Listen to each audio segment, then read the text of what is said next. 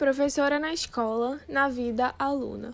Passou as férias na fazenda entre uma seca profunda, entre a árdua vida de trabalho e o amor de sua família. Conceição sofrera muito, por isso engordava e emagrecia.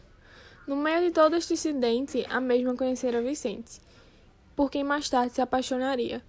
A seca avançava e a fazenda sem pasto ficava. O rumo dos gados só Deus sabia.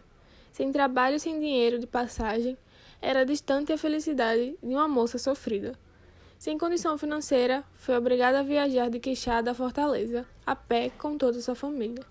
alimentação precária e ainda se deparam com retirantes na estrada, que um boi morto comiam. Espantados com tanta fome, dividiram um pouco que tinham.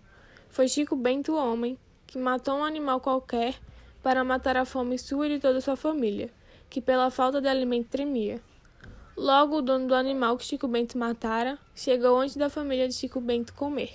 Das suas mãos ele tomara e dizia: Esse animal é de minha autoria.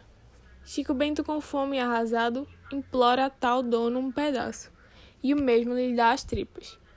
Muito sentido pela falta de alimento, morre um dos filhos de Chico Bento, que comeram o alimento errado e o mesmo estava envenenado. O mais velho dos filhos à noite se perdeu. Aos imigrantes o mesmo recorreu. A sorte de Bento talvez começara, quando o velho amigo encontrara, que com alimentos e vestes lhe equipava, e até em um trem para Fortaleza lhe colocara.